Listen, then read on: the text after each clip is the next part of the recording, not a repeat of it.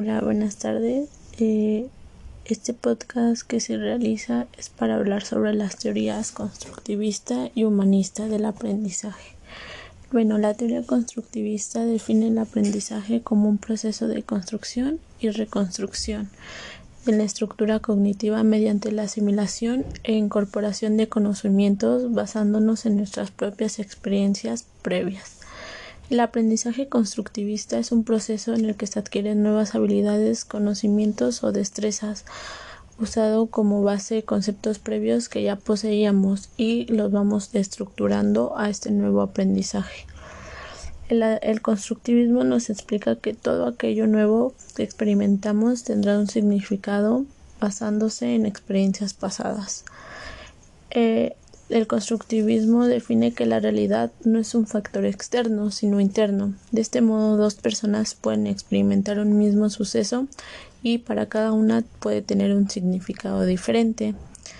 Sus características de esta teoría son provee contacto con múltiples representaciones de la realidad que ponen de manifiesto la complejidad del mundo real, enfatiza en la construcción del conocimiento dentro de la reproducción del mismo, propicia la construcción del aprendizaje colaborativo a través de la interacción social y no la competencia que busca el reconocimiento.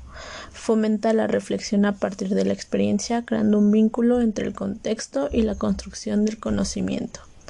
Ahora bien, la teoría humanista se enfatiza eh, en la libertad de elección y revelación del significado individual. Permite visualizar al ser humano como un ser con potenciales a desarrollar sus conceptos básicos. Eh, desarrolla la individualidad en las personas, ayuda a los individuos a reconocerse como seres unidos y únicos.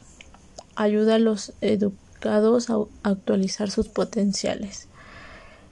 Eh, sus características de esta teoría son su educación centrada en el alumno, eh, da a los estudiantes las oportunidades de explorar, y entrar en contacto con sus sentidos, autoconceptos y valores. Educación que involucra los sentidos, emociones, motivaciones, gestos y disgustos de los estudiantes. Desarrolla contenidos de acuerdo a los intereses y necesidades del estudiante y fomenta la efectividad personal.